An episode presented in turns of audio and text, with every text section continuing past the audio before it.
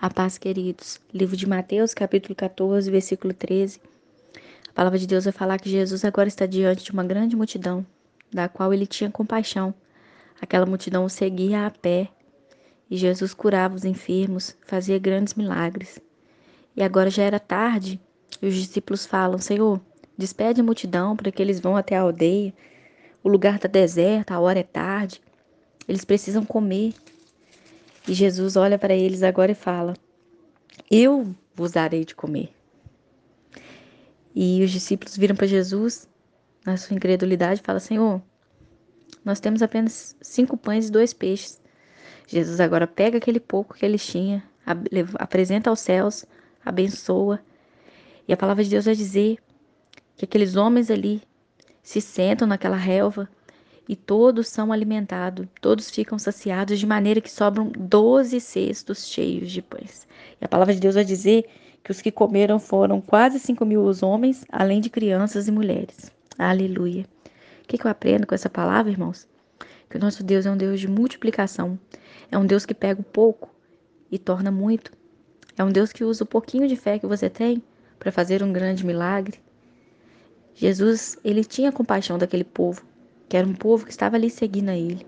Assim como Ele tem compaixão de mim e de você, nós seguimos a Ele, nós vamos atrás dele, nós vamos aprender aquilo que Ele está falando. Então, quando Ele olha para nós, Ele olha com esse olhar também de compaixão.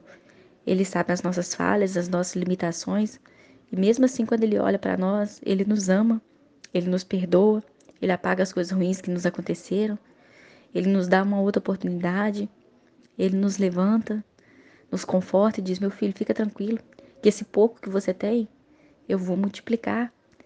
Esse pouco de fé, eu vou entrar com providência.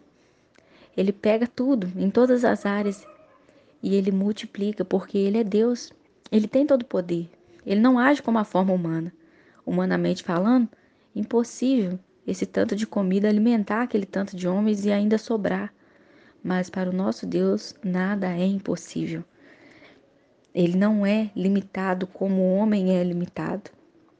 Ele fez no passado, ele faz no presente e fará no futuro, porque ele é Deus, ele é Senhor, ele é Criador, ele tem o controle de tudo e nada passa despercebido aos olhos dele. Por isso, nessa noite, entrega o seu coração a ele, fala: Senhor, o que está pouco na minha vida eu apresento nas tuas mãos.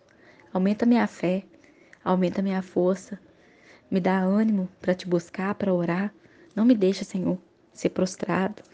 Não me deixa, Senhor, ter essa falta de fé como os discípulos ali tiveram, mas que eu venha olhar com os teus olhos, com teu olhar multiplicador. Amém?